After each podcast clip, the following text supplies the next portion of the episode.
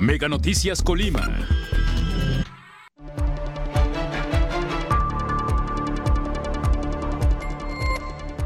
Detienen a dos presuntos integrantes de la banda criminal Los Mezcales. Suman 418 personas que han sufrido accidentes laborales durante este 2022. En marcha la aplicación del Censo Agropecuario 2022 para actualizar datos del cultivo.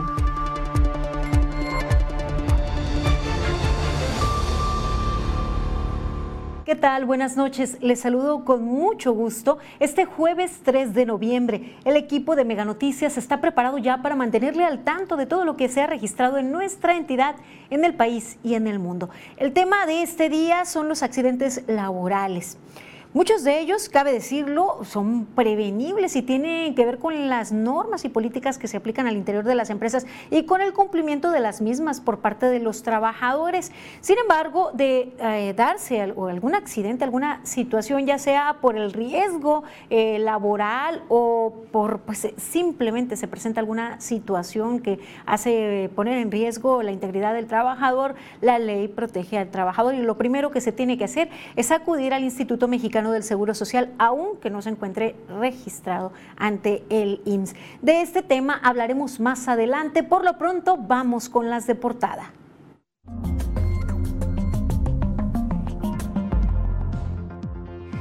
mucho, mucho hemos hablado aquí sobre los niveles de violencia, eh, cómo ha azotado este 2022 a nuestra entidad y que los orígenes tienen que ver con el crimen organizado. Y se les atribuye eh, pues estos hechos violentos que se registran día con día a enfrentamientos entre dos grupos criminales.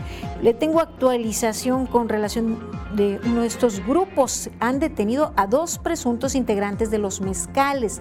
El desarme de esta banda delictiva se ha venido dando desde la detención de José Bernabé, alias La Vaca, principal operador de este grupo denominado Los Mezcales, a quien se le considera generador de la ola de violencia en Colima, así como de la detención de José apodado El Cejón y Juan Carlos N, alias Juaritos.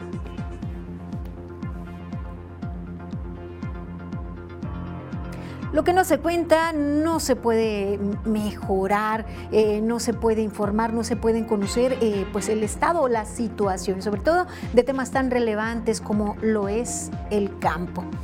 Eh, INEGI en este momento está levantando los datos, está en marcha la aplicación del Censo Agropecuario 2022, el cual tiene como objetivo obtener información actual de la producción de los cultivos, la cría de especies pecuarias y en general el aprovechamiento forestal, así como otros aspectos del campo colimense.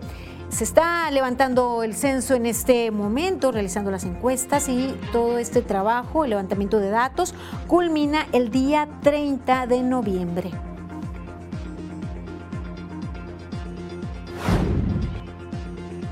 Los accidentes podrían evitarse. En el caso de los viales, mucho tiene que ver las condiciones en las que se encuentran las vialidades. Y mire, mi compañero Manuel Pozos acudió a, una, atender una denuncia que hicieron pues quienes nos acompañan ustedes y encontró esto, este registro abierto en una de las laterales de tercer anillo periférico. Ahí automovilistas, motociclistas y ciclistas corren riesgo, ya que este registro de cables de telefonía está completamente abierto y se encuentra, como les decía, en la lateral del tercer anillo periférico, esto con dirección a Villa de Álvarez, a la altura del arroyo El Manrique, en la ciudad de Colima.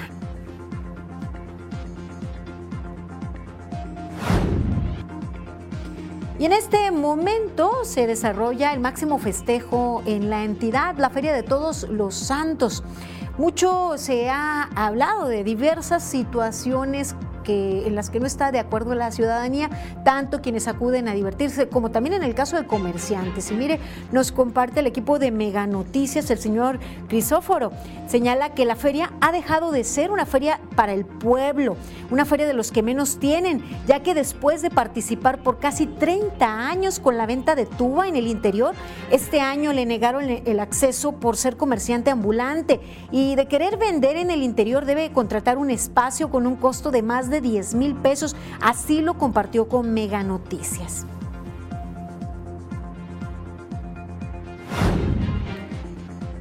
Mire, hay buenas noticias para los trabajadores. Se, está, pues en este momento, eh, aprobando ciertas reformas a la Ley Federal del Trabajo que permitirá salirse a México de la lista negra de ser uno de los países que ofrecen el menor número de días de vacaciones a, a las personas que prestan sus servicios para las empresas. En el Pleno del Senado, con 89 votos a favor, se avaló la reforma laboral. Se aumentan los días de descanso de 6 a 12 y ahora pasará a su discusión en la Cámara de Diputados.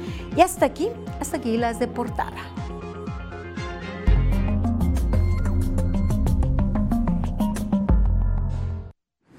Y le actualizaba sobre pues la violencia que se genera en nuestra entidad y que aquí día con día le damos cuenta pues de hechos que se registran y que nos han llevado a mantenernos en primeras posiciones en homicidios dolosos en la tasa por cada 100 mil habitantes. Y mire, este, este jueves se dio a conocer eh, que detuvieron a líderes del grupo delictivo Los Mezcales a través del informe Cero Impunidad. Se dio a conocer sobre la detención de un presunto jefe de sicarios y de un integrante del grupo delictivo. Eh, que pues mantiene en vilo a la población, a decir de las autoridades, eh, por los hechos, eh, por ser origen de pues, la violencia que se vive. Durante la conferencia de prensa matutina, el presidente Andrés Manuel López Obrador informó de este tema. Trata de Cristian N., alias El Pachón, y Héctor N., quienes fueron detenidos después de cometer el homicidio de tres personas en Colima, Colima. Estas personas detenidas, eh, bueno, la, detención se dio en la zona centro de la capital.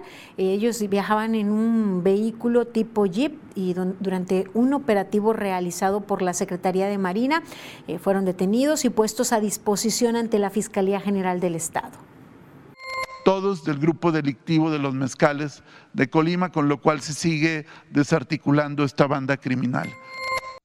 Bueno, pues fue así como se dio a conocer en la conferencia del presidente en el informe o dentro del informe Cero Impunidad.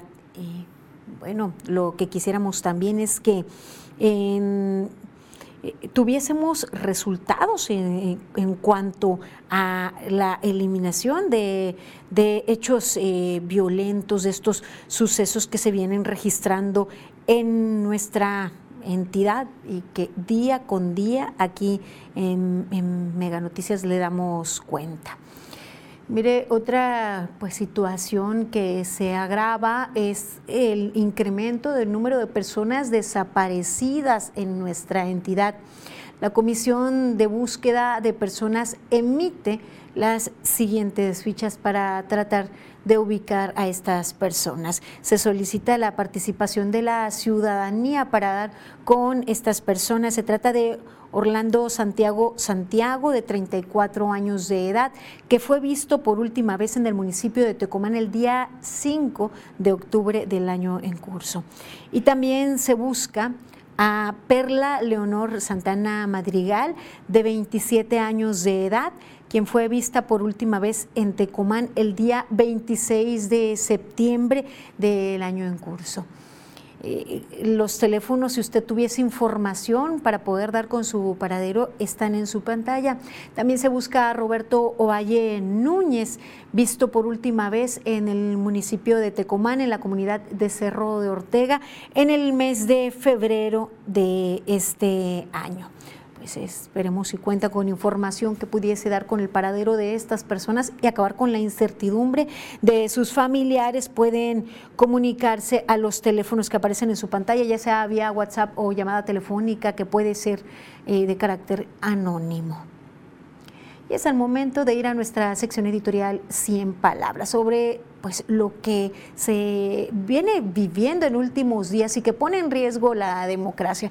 Y es que los organismos autónomos no deben depender de ningún poder. 100 palabras de Eduardo Manzanares. Los órganos constitucionales autónomos del Estado mexicano son poderes públicos distintos a los tradicionales y una de sus características más importantes es que no están adscritos ni subordinados a otro poder del Estado.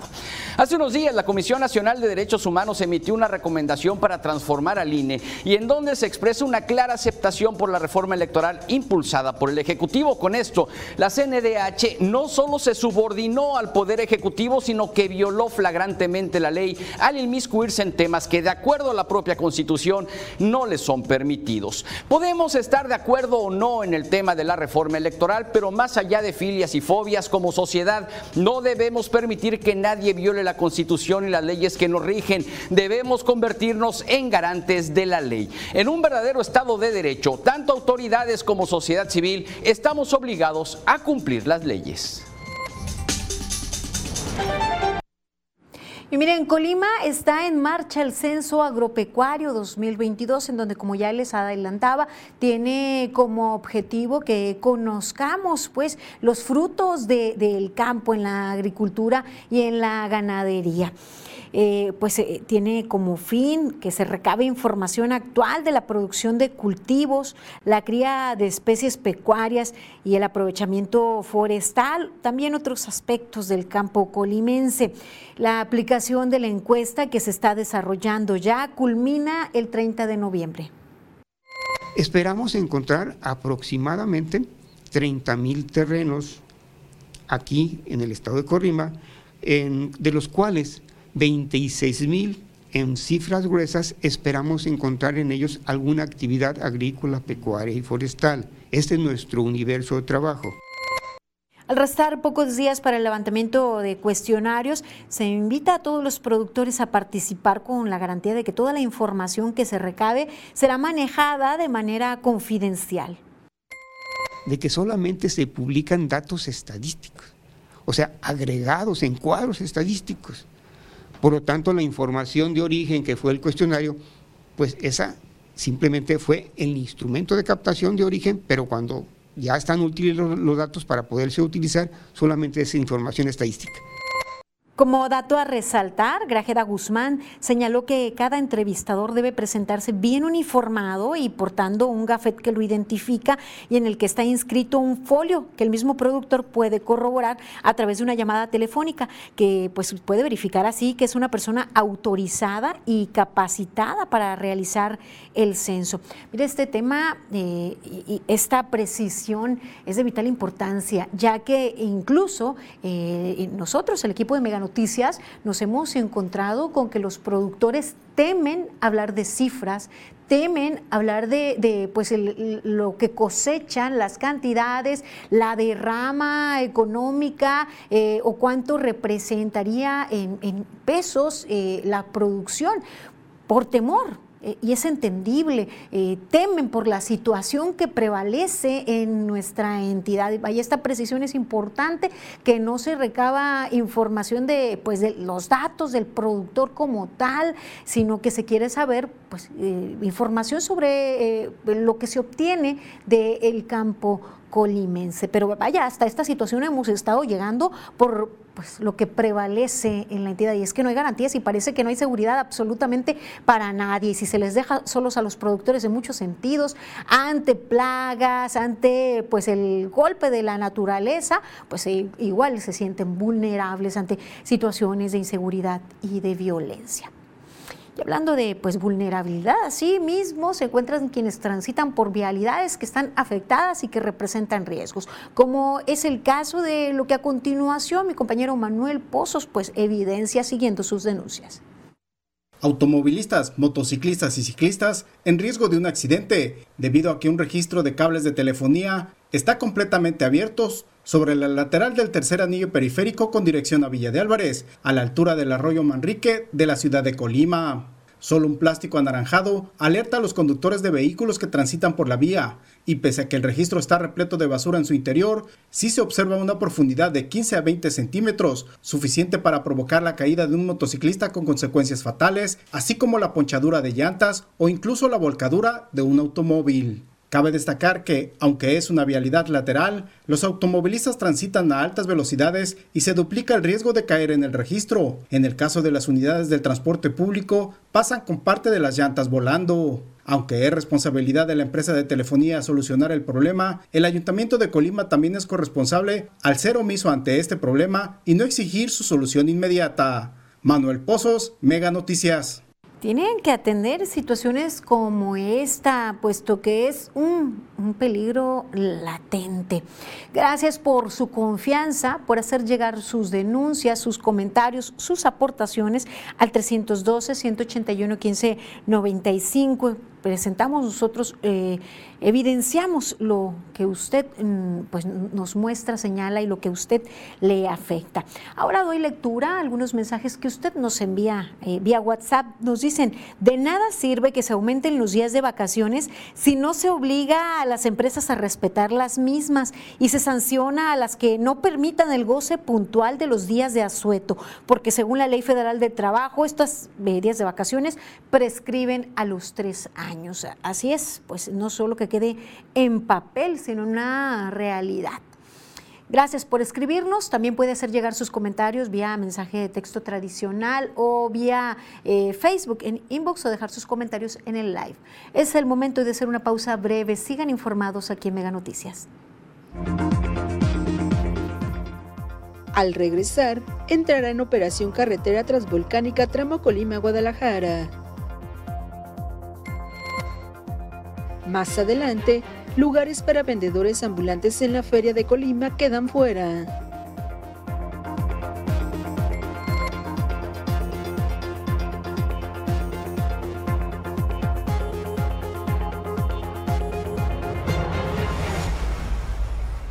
Seguimos con más información en Mega Noticias. Qué bien que continúa con nosotros. Y mire, de la información que les presento en este momento responderá muchas preguntas y pues también la ansiedad ya de muchos que por fin se pusiera en marcha la carretera transvolcánica. Luego de nuevas fechas y meses y meses y meses y tras pues prácticamente tres administraciones. Por fin este viernes entra en operaciones la carretera transvolcánica. Se trata de un tramo de montaña de la autopista Colima-Guadalajara, con la que se reducirá a una hora y media en traslado entre las capitales de ambas entidades y en donde podrían transitar hasta 15 mil vehículos por día. Así fue anunciado por autoridades estatales. Es un cuerpo nuevo de dos carriles de circulación del kilómetro 103 al 120. Tiene una longitud de 16.049 kilómetros, tiene 14 puentes y 7 estructuras especiales y la, la inversión fue de 3.278 millones de pesos. Particularmente el tramo de montaña fue de 393 millones de pesos. Luego de nueve meses que mencionaron que ya estaría en funciones, o sea, arranca nueve meses después de eh, muchos aplazamientos. En febrero de este año las autoridades informaron que, estaban ya que ya estaba destrabado el conflicto legal que estaba frenando la conclusión de este tramo. Hasta dos meses después seguía sin haber respuesta respecto a cuándo se concluiría la, vía. Bueno, pues eh, ya por fin se eh, anuncia que entrará ya, o ya será abierto este tramo de carretera. Pasaron años en tres administraciones federales y estatales y por fin ya hay eh, eh, pues este tramo de carretera, lo conocido como la carretera transvolcánica, que se espera que simplifique en tiempos, pero pues si sigue habiendo los mismos congestionamientos, si no hay políticas y cambios en cuanto a los transportes de carga pesada, pues veremos a ver qué pasa. Pero bueno, seamos optimistas en ese tema. Y con relación a esto y lo que queda pendiente, la sección jurídica con el abogado Ángel Durán. Autoridades estatales y federales han señalado que se acaba de concluir la obra carretera para que esté libre la autopista Colima-Guadalajara. Sin duda, es una buena noticia, pues era una promesa que tenía muchos, pero muchos años a la sociedad colimense. En los últimos años se venía generando un conflicto vial, sobre todo por el aumento de trailers en las carreteras de Colima a Guadalajara, sin duda muchos malestares, pérdidas de vidas. que con esta apertura de este tramo a la altura de Atenquique va a venir a solucionar mucho esta problemática vial. Lo que nos hace falta ahora es que el presidente de la República construya el tramo de Colima a Tecomán, que aumente el número de carriles para evitar que ahora el congestionamiento se dé en esta zona. Él señaló que antes de terminar su sexenio lo haría. Ojalá lo haga lo más rápido posible, sobre todo para evitar pérdida de vidas humanas. Hoy estaremos festejando la entrega de esta obra que empieza el día de mañana, en este caso enhorabuena y ojalá así se sigan haciendo este tipo de obras que benefician a la sociedad. Hasta la próxima.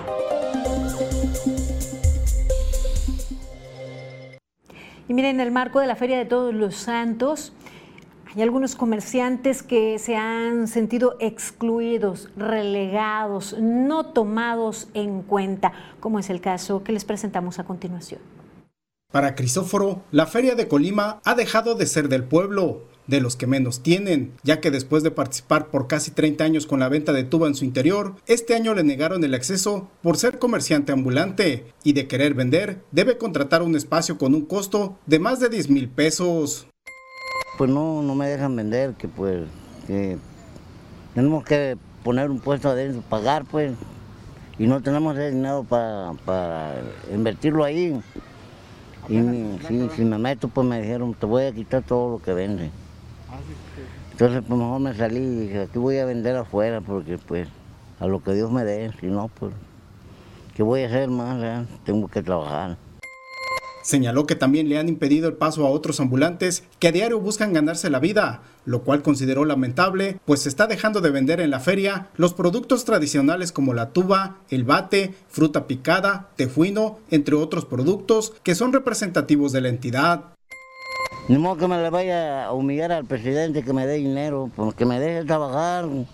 No necesito que me regale ni que me den pensión, necesito nomás que me deje trabajar el rato que, que Dios me presta vida y que, que siga adelante. Crisóforo comparte que desde los 21 años tiene el oficio de tubero y desde que trasladaron la feria a los terrenos actuales nunca tuvo problemas para entrar y vender. Reiteró que al vivir al día no cuenta con esos 10 mil pesos que le piden para rentar un espacio. Ahora dijeron que los iba a ayudar el gobierno y no los va a ayudar en nada. ¿En qué los va a ayudar? Sí ayudar pues al que tiene dinero. Al pobre no lo pelan. Y si me corren, pues ¿para dónde voy? Pues aquí me tengo que quedar, aquí vivo. Manuel Pozos, Mega Noticias. Esta y muchas otras incongruencias y situaciones e irregularidades, ¿por qué no decirlo? Mire, no se puede llegar a querer generar cambios y partir así de la nada, despedazar todo lo que sí ha funcionado en el pasado, todo lo que sí ha funcionado las cosas positivas se deben de seguir rescatando y siguiendo adelante. Mm, hay muchos, muchos... Eh, situaciones y temas que han destacado de forma negativa en esta feria. Lo positivo también debe resaltarse, pero no se puede llegar y borrar todo de la nada, hacerlo desaparecer, porque se llegó a ese punto gracias a años y años, bajo el pretexto de eliminar corrupción y brindar igualdad, no se puede dejar fuera cuando no se conciben estas necesidades de vendedores ambulantes, como es el caso de los vendedores de tuba tan tradicional, otro tema como la desaparición de la tienda de abarrotes, se percibe que la gente que, decidió desaparecer una tienda de abarrotes al interior no tiene ni idea de lo que es estar en una feria trabajando las 24 horas al interior o 12 horas. Y no tienen idea, ¿saben por qué? Porque desde este año nos desaparecieron a muchos la oportunidad de ir por las mañanas a ver las exposiciones, porque ahora abren después de mediodía y ni siquiera abren a la hora que prometen. Muchos padres de familia con niños pequeños, personas con adultos mayores, vamos temprano porque no hay tumultos, porque hay menos gente, disfrutamos de las exposiciones, pero ahora no va a ser así porque decidieron cambiarlo. Está bien las cosas positivas, está bien los cambios, pero deben decidir bajo un sustento, desaparezco esto, ¿por qué? ¿A quién afecto? ¿A cuántos miles de personas impacto de forma negativa? Bueno, pues ya no hay ni ese tiempo para ir a comer temprano, ver las exposiciones con calma, como era costumbre de los colimenses. Se percibe que desde una mm, pues, visión bastante pues, elevada, muy lejana de la realidad de los trabajadores y de los comerciantes, se tomaron esas determinaciones. Se habla de que es la feria más segura y por eso hay unos cuantos accesos. Eh, revisan muy bien, revisan al ingresar en la feria, abren las bolsas, evitan que lleven eh, paraguas, evitan que lleven botellas de cristal, algunos elementos de cristal y evitan que lleven, que ingresen navajas. Pero ¿qué cree? Le evitan llevar paraguas, adentro venden paraguas. Le evitan llevar cosas de cristal, adentro venden botellas de cristal. Le evitan ingresar navajas, porque uno pensaría, bueno, una navaja es un riesgo, claro, pero ¿qué cree? Al interior venden navajas. Así es que le retiran a una persona una navaja al ingresar y adentro se compra dos, tres, cuatro, cinco, las que sean, porque allí mismo, al interior del recinto, venden armas, armas que impiden que ingresen. Qué bien por, pues, por los nuevos lineamientos, qué bien por la seguridad, pero mire, allá adentro las encuentra. Entonces, muchas de las decisiones y de las determinaciones se hacen sin un previo análisis. Parece que se realizaron así a bote pronto, al aventón, a quemarropa. No, pues yo para qué me meto con una navaja, ya puedo comprar una, ¿cómo no, verdad? Pues así las incongruencias este año en la Feria de Todos los Santos destacamos lo positivo, esos conciertos gratuitos, que ha gustado a algunos el área de picnic. Lo cierto es que también hay áreas en completa oscuridad, hay eh, pues espacios que no se colocaron, que muchos comerciantes hablan de lo elevado de los costos, que de la noche a la mañana se subieron los precios o que algunos no les respetaron el lugar, que por años por años habían estado trabajando y que la gente sabíamos que los ubicábamos ahí, entre muchas otras cosas que muchos comerciantes pues decidieron mejor ya no hablar más por miedo e incluso a perder ese lugar que les habían dado. Pero bueno, aquí algunos expresaron sus opiniones y nosotros se las presentamos con relación a esta modalidad tan esperada de nueva cuenta presencial como antes conocíamos de la Feria de Todos los Santos, en donde la exposición ganadera comienza después de la una de la tarde. Los eventos charros después de las 12 del día en pleno solazo. En fin, así la situación eh, este año con estos cambios. Mire, vamos a otro tema. Un tema pues que nos habla de la infancia y de las juventudes abandonadas, carentes de políticas públicas y que los vuelven carne de cañón para los grupos delincuenciales. Vamos a esta información que nos ha preparado mi compañero Alain Rubio. Vamos con él, vamos contigo. ¿Qué tal? Es un gusto saludarte. En México hay 240 mil niños y adolescentes que están en riesgo de ser reclutados por el narcotráfico, además de sufrir la trata de personas y el tráfico de órganos. Y sobre ese tema hemos preparado la siguiente pieza. Sebastián empezó a drogarse con solventes a los 10 años de edad porque veía a su papá consumir drogas. A esa edad inició a cometer delitos de robo a casa habitación y asaltos a transeúntes para comprar los solventes. Cuando cumplí los 14, eh, empecé a, vender pastillas primero, después marihuana, poco a poco, y, por amigos míos que andaban metidos en eso me invitaron a eso, que iba a conseguir más dinero. Fue detenido por el delito de allanamiento de morada y recluido cinco meses y medio en el Instituto de Tratamiento y de Aplicación de Medidas para Adolescentes. A sus 15 años volvió a ser detenido por portación de arma blanca y narcomenudeo. Varias veces intentó dejar de vender drogas, pero sus jefes amenazaban con matar a su familia si lo hacía. El 1 de noviembre del 2021 se encontraba en su casa con un amigo. Este último también se dedicaba al narcomenudeo cuando llegaron unas personas y mataron a balazos al compañero. En ese momento decidió dejar el mal camino y pedir ayuda a su familia familia para rehabilitarse. Sebastián es uno de los 250 mil menores en el país que son víctimas de reclutamiento de narco o trata de personas para fines de explotación sexual o tráfico de órganos. 14.237 menores sufrieron el delito de retención o sustracción en 2020, lo que representa 24% más en comparación con los 11.484 casos en 2019. La mayoría de este delito se concentra en el Estado de México, Guanajuato, Nuevo León y Veracruz. La Redim también indica que 35 mil niños y adolescentes han sido reclutados por grupos del crimen organizado que operan en México cuando las familias están trabajando, cuando eh, el tejido social en la comunidad se ha deteriorado, cuando la violencia se ha instalado y se ha naturalizado en las familias, en las comunidades, eh, pues niñas y niños están mucho más cercanas y cercanos al riesgo de vivir alguna de estas expresiones. La directora general de Redim agregó que la ley protege a los menores que no sufran ningún tipo de violencia ni abuso. Sin embargo, las autoridades no han cumplido con garantizar el bienestar de la niñez mexicana. Alan Rubio, Mega Noticias.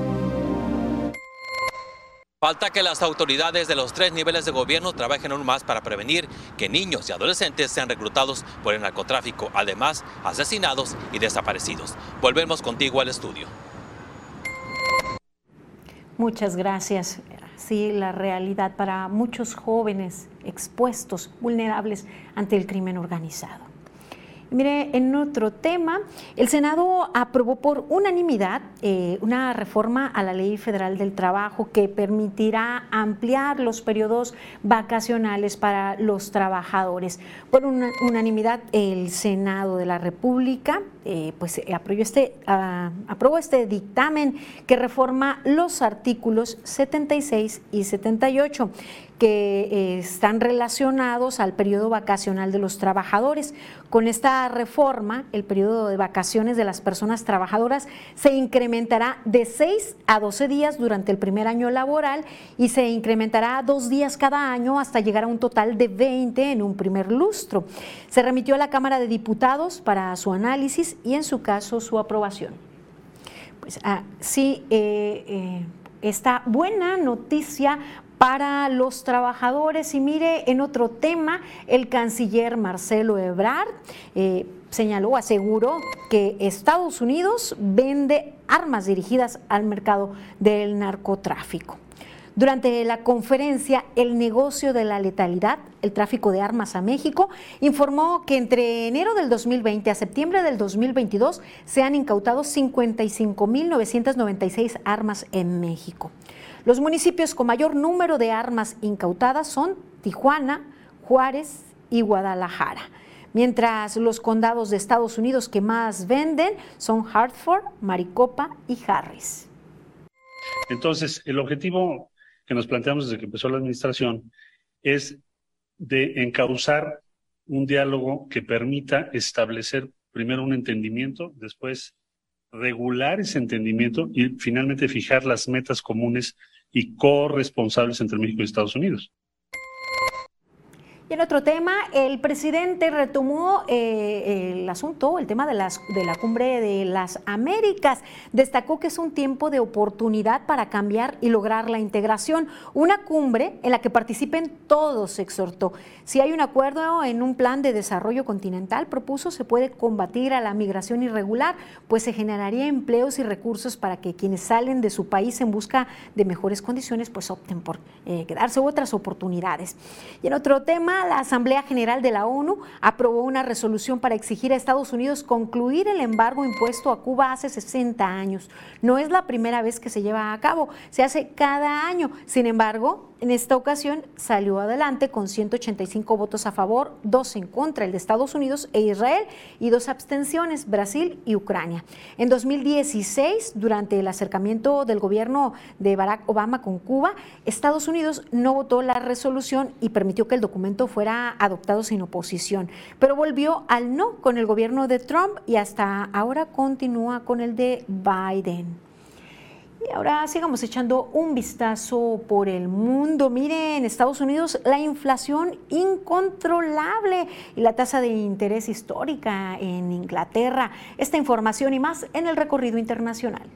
El presidente de la Reserva Federal de Estados Unidos, Jerome Powell, sugirió que el organismo podría decidir frenar sus aumentos agresivos de las tasas de interés. Sin embargo, también dejó claro que la federación ni siquiera está cerca de declarar la victoria en su lucha para frenar la inflación, que ha mostrado pocos signos de disminución. La Fed mantiene su tasa de interés clave en un rango de 3.75% a 4%, la más alta en 15 años. Fue el sexto aumento de tasas del Banco Central este año, una racha que ha encarecido cada vez más las hipotecas y otros préstamos comerciales y de consumo y ha aumentado el riesgo de una recesión. El Banco de Inglaterra lanzó el jueves su mayor aumento de la tasa de interés en tres décadas y dijo que la medida era necesaria para hacer retroceder una inflación que está afectando la calidad de vida de la población y probablemente desencadene una recesión prolongada. Las autoridades han explicado que la medida fue necesaria para controlar la inflación que ha dejado a las personas con menos dinero para gastar y está desacelerando la actividad económica. El Banco Central elevó su tasa de referencia en tres cuartos de punto porcentual hasta el 3%, lo anterior derivado de situaciones como la invasión de Ucrania por parte de Rusia y el aumento a los costos de los alimentos y la energía.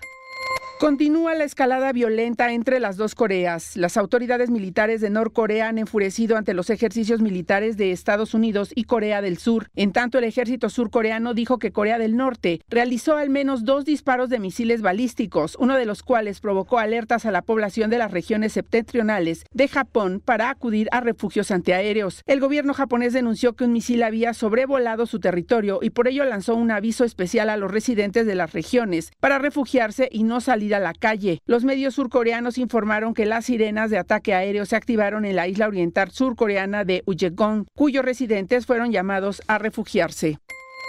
En Brasil, a pesar de las multitudinarias manifestaciones, el proceso de sucesión presidencial no se detiene. El equipo de transición del presidente electo Luis Ignacio Lula da Silva llegó a la capital de Brasil para comenzar el proceso de traspaso del poder. El vicepresidente electo Geraldo Alckmin y el coordinador de campaña de da Silva se reunieron con el senador Marcelo Castro, responsable de la propuesta de presupuesto del gobierno para 2023. Después de la reunión, Alckmin instó a los legisladores a adoptar una medida de emergencia para permitir nuevos gastos que la futura administración considere esenciales, incluidos pagos mensuales de asistencia social de 600 reales, el equivalente a 118 dólares. Mega Noticias, Maribel Soto.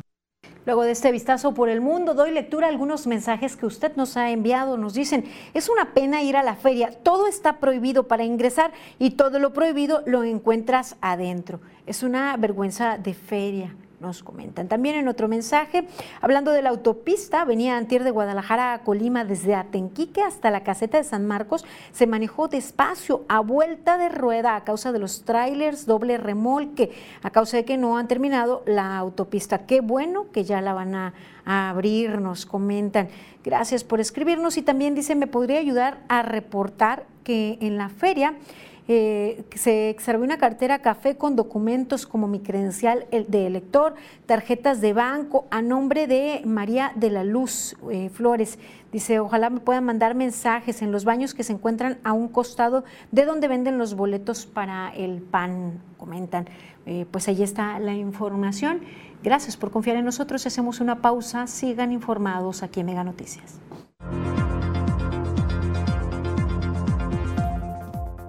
Al regresar, la seguridad laboral está garantizada para trabajadores, empleadores deben respetarla. Más adelante, del 15 al 18 de noviembre se realizará el Buen Fin. Se esperan más de 2.000 empresas.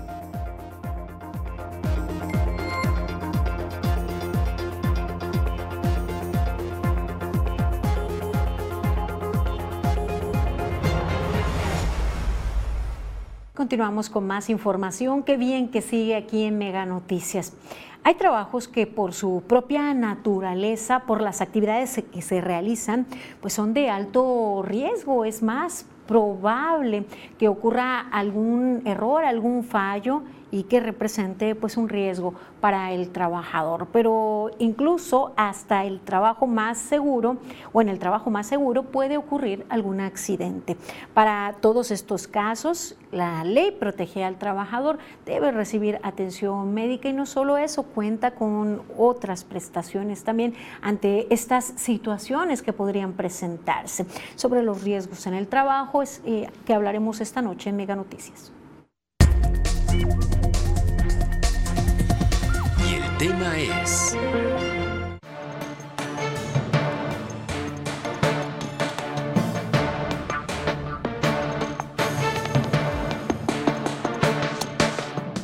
Suman 418 personas que han sufrido accidentes durante este 2022 en la entidad de Colima. Esto de acuerdo con las estadísticas de la Secretaría del Trabajo y Previsión Social. El mes con mayores incidentes fue mayo, con 59. Le sigue el mes de febrero con 50 y marzo con 49, mientras que octubre cerró solo con cuatro accidentes durante horarios laborales. Los meses en donde se registró la mayor cifra de accidentes durante trayectos fueron junio con 15, agosto con 12 y abril con 11. Las estadísticas marcan una disminución en los accidentes durante el mismo periodo del 2021, cuando se dio a conocer que la cifra fue de 432. Carla Solorio, Mega Noticias en muchos casos tiene que ver con la falta de, ah, la aplicación rigurosa de pues, los lineamientos o las eh, medidas de prevención.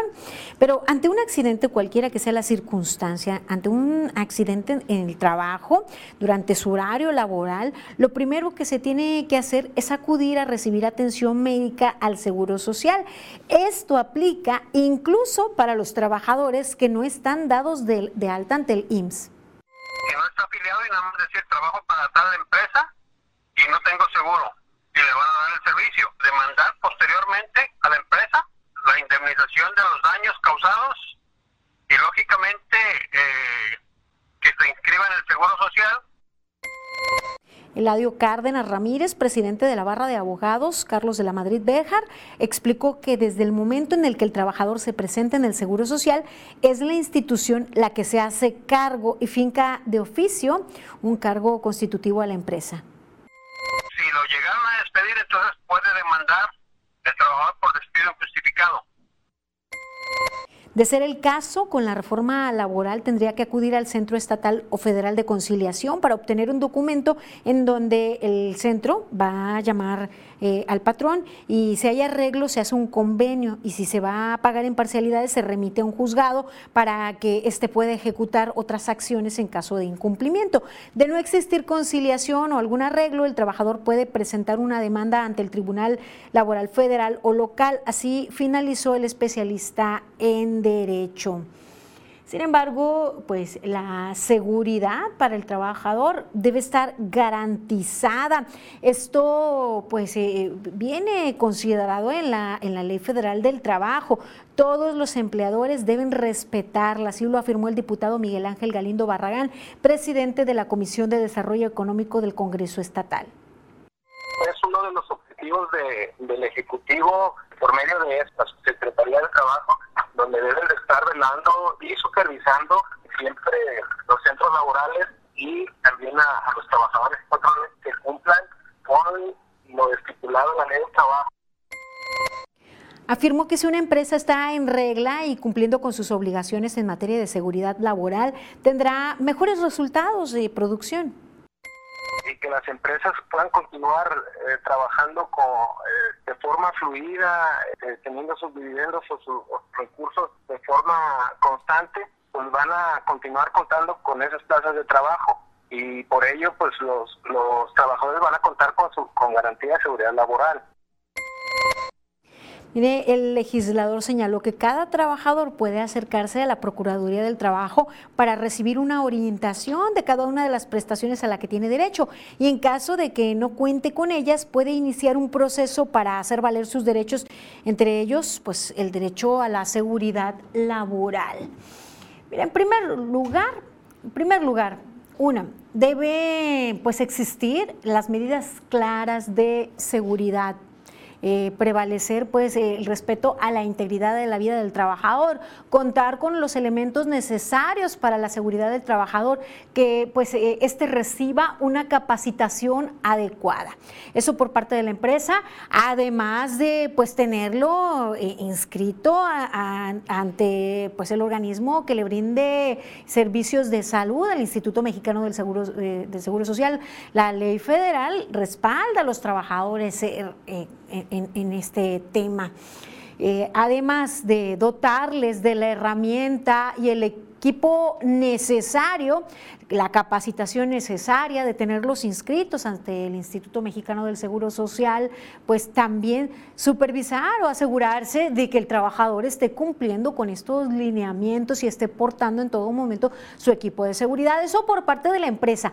Y el trabajador pues debe contar también con el equipo de seguridad, no minimizar, porque muchas veces la confianza pues lleva a, a poner en riesgo, ponerse en riesgo, ponerse en peligro sin medir las consecuencias que finalmente a quien más le afectan pues es al mismo trabajador, a la empresa pues de alguna manera lo económico se pues, puede resarcir, pero la integridad, eh, la salud, eso pues es invaluable. Así que también por parte del trabajador existe una enorme responsabilidad para pues eh, mantenerse libre de algún accidente laboral, eh, que las empresas se mantengan libres de accidentes que muchos de ellos, hay quien considera que todos los accidentes son evitables, pues muchos de ellos se pueden evitar utilizando los elementos mismos y la capacitación adecuada y siguiendo los pasos de acuerdo a las capacitaciones en cuanto a temas de seguridad. Vaya, hay situaciones que de pronto se salen de control y lo decía yo ya hace un momento, que hasta los trabajos más seguros pueden representar pues, o, puede ocurrir un accidente laboral hasta en el trabajo más seguro, de pronto te puedes tropezar, aunque trabajes en oficina y más. Eh, pero bueno, ya sabemos cuáles son las vías. Ya está con nosotros mi compañera Rosalba Venancio, que nos presenta las breves. Buenas noches, Rosalba. Buenas noches, Dinora. Un gusto saludarte, como siempre, a ti y a todo nuestro auditorio. En Tecomán ya están convocando a participar para en el desfile conmemorativo de la Revolución Mexicana. Y también ahí en materia económica tenemos el buen fin, que ya anuncian el que ya está listo. Así que se espera la participación de más de 2.100 empresas. Veamos los detalles.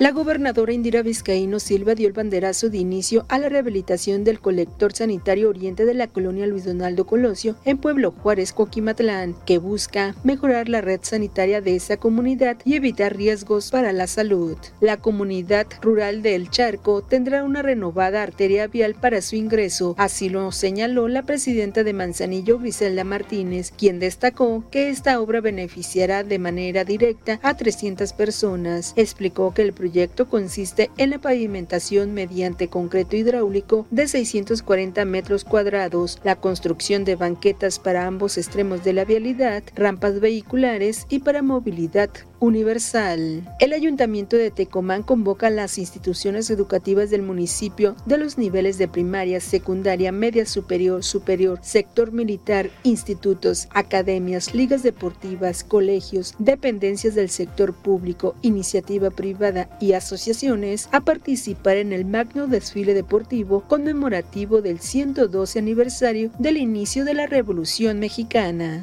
El Infonavit informa que en caso de la muerte de un familiar, los beneficiarios pueden retirar el saldo de la subcuenta de vivienda. Para recuperar este ahorro, se necesita contar con la resolución de pensiones pedida por el IMSS de viudez, orfandad o ascendencia. De no contar con este documento, laudo o sentencia firme que condene al Infonavit a pagar los recursos, identificación oficial y el estado de cuenta bancario con clave interbancaria. La Dirección de Desarrollo Económico del Ayuntamiento de Villa de Álvarez da a conocer la bolsa de trabajo de diferentes empresas de la entidad en puestos como cajero, asistente de gerencia de servicios, auxiliar de recibo por temporada navideña, chofer repartidor, guardia vigilante, envolvedora de regalos, entre otros. Del 15 al 18 de noviembre se realizará el Buen Fin en su formato original. Se espera en esta edición 2022 se registren más de 2.100 empresas. Las compras que se realicen durante estas fechas y sean pagadas con tarjeta de crédito, débito o transferencia entrarán en un sorteo organizado por el SAT que se llevará a cabo el 9 de diciembre.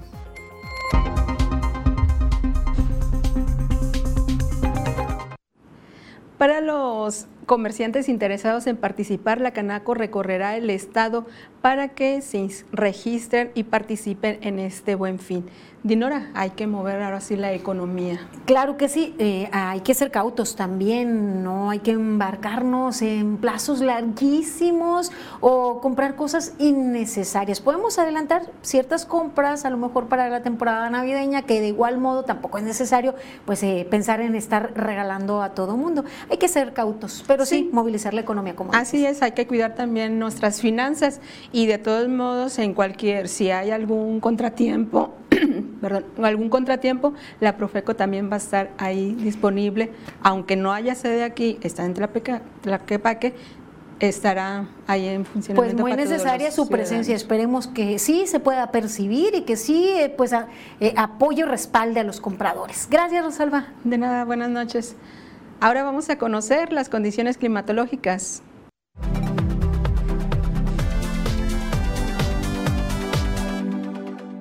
Amigos, qué gusto saludarles. Aquí les tengo el pronóstico del tiempo y mire usted, este es el panorama, lo que podemos esperar para este viernes, el primer viernes del mes de noviembre y mire usted en general, pues podemos decir que va a estar bien el tiempo. Tenemos cielos más bien despejados, temperaturas todavía agradables, viento no hay mucho, entonces es un buen viernes. Vámonos a los números precisos. Así le platico que estoy esperando en Villa de Álvarez los 31 grados. Comala también tendrá 31 con cielo más bien despejado. Aquí con nosotros, ocasionalmente ya en la última parte del día veremos algunos chubascos, pero el resto va a estar bien. De nos vamos un fin de semana con temperaturas por los 31 y la próxima semana vamos a ver valores alrededor de los 30. Este es el pronóstico del tiempo de Mega Noticias.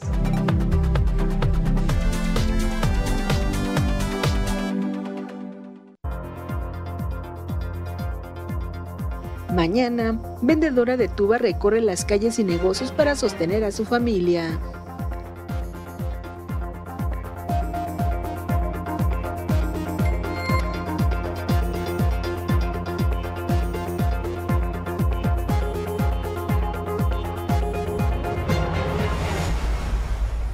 Regresamos y es el turno de Momentos con Franz Borja. Llegamos a momento, revisemos los temas de las redes. Para no creerse, quien se llevó la atención de las redes sociales a nivel nacional fue el alcalde de Badiraguato, Sinaloa, José Paz López, que propone construir en su municipio un museo del narco para atraer turismo como ya lo hace la capilla de Jesús Malverde en Culiacán. El político morenista dijo que había que conocer la historia. Badiraguato es cuna de narcotraficantes como Joaquín El Chapo Guzmán y Rafael Caro Quintero, entre otros. Las declaraciones generaron gran oposición y polémica por parte de los usuarios. ¿Tú qué opinas? Por 30 años consecutivos, la Organización de las Naciones Unidas volvió a votar contra el embargo que mantiene Estados Unidos a Cuba. 185 países votaron a favor de eliminar la política y la condenaron, mientras que solo Estados Unidos e Israel votaron en contra. Ucrania y Brasil por su parte se abstuvieron. Como las resoluciones de la ONU no son vinculantes, no se prevé que haya un cambio desde Washington, aunque sí muestran la opinión internacional sobre el asunto. Cuba fue tendencia mundial en redes sociales. El Festival Pal Norte liberó finalmente la lista de sus artistas invitados para la edición 2023, colocándose entre los principales temas de conversación de los internautas. En el cartel destacan artistas como Billie Eilish, The 1975, Drake, 21 Pilots, Avril Lavigne, Olivia Rodrigo, Los Temerarios, Rosalía, entre muchos otros. El evento se realizará los días 31 de marzo y 1 y 2 de abril próximos. Por medio de un video publicado en sus redes sociales, el futbolista español Gerard Piqué anunció su retiro del fútbol y este sábado jugará su último partido con el Barcelona. En la grabación, Piqué recuerda su pasión por el fútbol desde que era muy pequeño, cuando soñaba jugar con el Barça, intercalando imágenes de su infancia con otras más recientes. Ahora firma, cumplió los sueños de su infancia y decidió que es momento de cerrar este círculo. Como molts de vosaltres, soy del Barça desde siempre.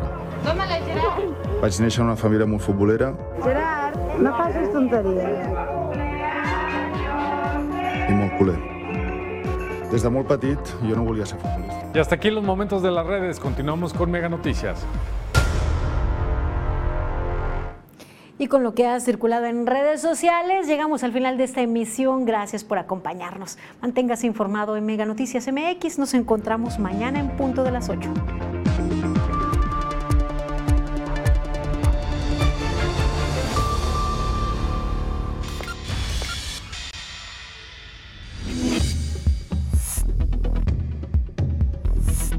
Mega Noticias Colima.